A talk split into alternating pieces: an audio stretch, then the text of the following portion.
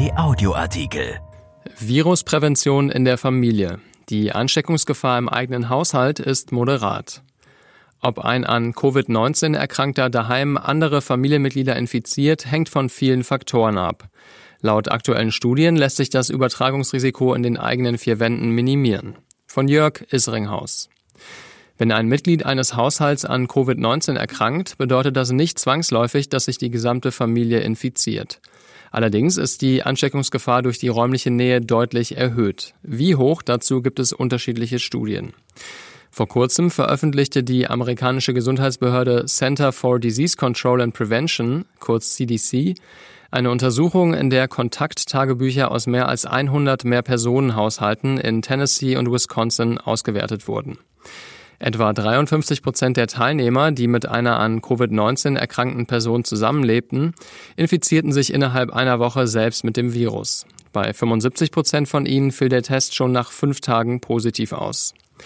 Die Erkenntnisse früherer Erhebungen weichen jedoch teilweise deutlich davon ab wurde die sogenannte Secondary Attack Rate, also die Rate der Folgeinfektionen innerhalb eines Haushalts, zu Anfang der Pandemie noch mit 100 Prozent angegeben, differenzierte sich das Bild durch spätere Studien.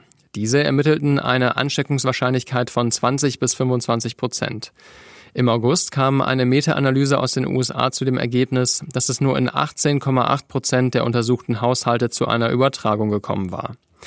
Vor allem die Gefahr durch asymptomatische Patienten sei zu vernachlässigen, hieß es, und Eheleute stecken sich leichter an als andere Familienmitglieder.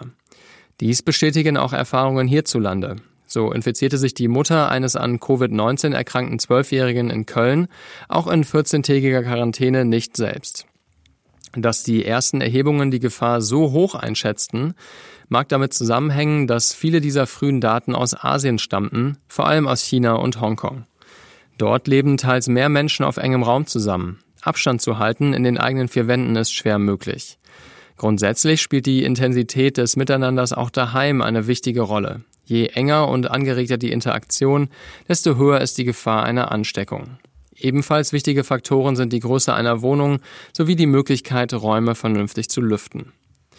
Personen, die den Verdacht haben, sich mit Covid-19 infiziert zu haben, sollten sich isolieren, zu Hause bleiben und nach Möglichkeit ein separates Schlafzimmer und Bad benutzen. Heißt es denn auch in der aktuellen CDC-Studie. Die Isolation solle zudem nicht erst nach einem positiven Corona-Test angetreten werden, sondern bereits im Verdachtsfall. Denn rund 40 Prozent der Covid-19-Kranken hatte vor Bekanntwerden der Infektion das Schlafzimmer mit anderen Personen des Haushalts geteilt oder am Tag vor dem Infektionsverdacht mindestens vier Stunden mit Familienmitgliedern verbracht. Um das Ansteckungsrisiko in der Wohnung zu minimieren, empfiehlt auch das Robert Koch Institut, dass sich Verdachtsfälle oder positiv Getestete in einem eigenen Zimmer isolieren und Mahlzeiten räumlich sowie zeitlich getrennt von anderen Familienmitgliedern einnehmen sollten. Gemeinschaftlich genutzte Räume wie Küche, Flur und Bad sollten zudem, Zitat, nicht häufiger als unbedingt nötig aufgesucht werden. Die amerikanische Gesundheitsbehörde rät darüber hinaus, auch daheim in solchen Fällen eine Maske zu tragen, insbesondere in Gemeinschaftsräumen, wo es schwierig sei, auf angemessene Distanz zu gehen.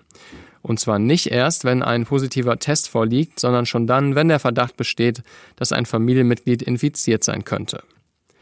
Dieser Artikel ist erschienen in der Rheinischen Post vom 14. November und bei RP Online.